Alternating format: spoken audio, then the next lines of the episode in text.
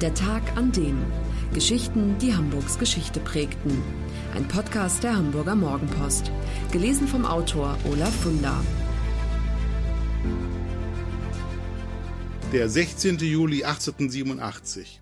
Der Tag, an dem die ersten Kutschen über die Elbbrücken rollen. Es ist eine Zeit des Aufbruchs. Die Menschen glauben an den Fortschritt, sind begeistert von den Erfindungen, die damals am laufenden Band gemacht werden.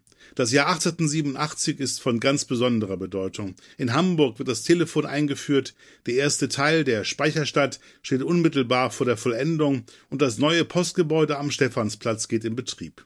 Das allerwichtigste Ereignis des Jahres aber ist die Einweihung der neuen Elbbrücke.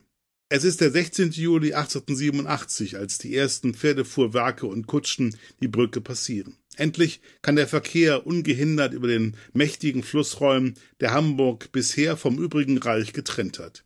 Die Brücke ist eine wichtige Voraussetzung für Wohlstand und Wachstum und wie repräsentativ sie damals noch aussieht. Sie hat bombastische Tore im neugotischen Stil, die mit Zinnen, Türmchen und Erkern verziert sind. Jeder, der sich Hamburg nähert, wird daran erinnert, dass er das Tor zur Welt passiert. Die Geschichte des Brückenschlags über die Elbe beginnt sieben Jahrzehnte zuvor, unter Napoleon. Hamburg ist damals Teil Frankreichs und während 1813 die Befreiungskriege toben, erteilt der Kaiser im fernen Paris den Befehl, die Hansestadt in eine Festung zu verwandeln. Dazu gehört auch eine Landverbindung nach Harburg. 83 Tage lang müssen tausende Bürger Zwangsarbeit leisten und in den morastigen Böden Löcher für 4000 Holzpfeiler graben. Nach dem Abzug der Franzosen verfällt die sogenannte Jochbrücke sehr schnell. Jeder, der auf die andere Seite will, ist also wieder auf Fähren angewiesen. Die Fährleute machen gute Geschäfte und setzen sich erfolgreich allen Bestrebungen zur Wehr, eine neue Brücke zu bauen. Aber der Fortschritt ist nicht aufzuhalten. Um Hamburg an die neue Eisenbahnlinie nach Hannover bzw. Bremen anzuschließen, wird zwischen 1868 und 1872 dann doch die erste Brücke über die Norderelbe gebaut, eine Eisenbahnbrücke, über die 45 Jahre lang der Schienenverkehr Richtung Süden rollt, bevor sie 1926 abgerissen und durch einen Neubau ersetzt wird.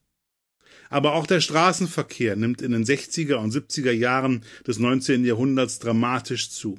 Weil Fähren einfach nicht mehr reichen, um mit all den Fuhrwerken fertig zu werden, wird 1882 der Bau einer Straßenbrücke beschlossen. Die neue Elbbrücke, die fünf Jahre später fertig ist, liegt 240 Meter neben der Eisenbahnbrücke, ist 400 Meter lang und kostet 2,5 Millionen Reichsmark. Sie ist von Anfang an mit Gleisen ausgestattet, über die zunächst die sogenannte Pferdebahn und später nach der Elektrifizierung auch die Straßenbahn rumpelt. Am Ende des Zweiten Weltkriegs ist alles vorbereitet, um die Brücke zu zerstören. Es gibt Sprengkammern, die mit Dynamit versehen sind, um ein Heranrücken feindlicher Truppen zu verhindern. Doch so weit kommt es nicht. Am 4. Mai 1945 überquert die siebte britische Panzerdivision die Elbbrücken, ohne dass ein einziger Schuss fällt. Hamburg hat kapituliert. Dass es heute die wunderschönen Sandsteintore nicht mehr gibt, liegt also nicht etwa am Kampfhandlungen. Mitte der 50er Jahre staut sich an den Elbbrücken der Verkehr so sehr, dass mit einer radikalen Verbreiterung begonnen wird. Im Zuge dieser Maßnahme werden die Tore 1957 abgebrochen, zum großen Bedauern der Bevölkerung. Als Entschädigung gibt es dafür dann vier zusätzliche Fahrbahnen auf beiden Seiten. Weil aber auch das nicht reicht, wird bald der Elbtunnel gebaut und damit endlich nehmen die Brückenstaus etwas ab. Das war der Tag an dem Geschichten, die Hamburgs Geschichte prägten. Eine neue Folge lesen Sie jeden Sonnabend in Ihrer Mopo und hören wöchentlich einen neuen Podcast. Noch mehr Historisches aus Hamburg, wie zum Beispiel das Buch zu dieser Serie oder die Magazine Unser Hamburg, finden Sie auch online in unserem Mopo-Shop unter www.mopo-shop.de.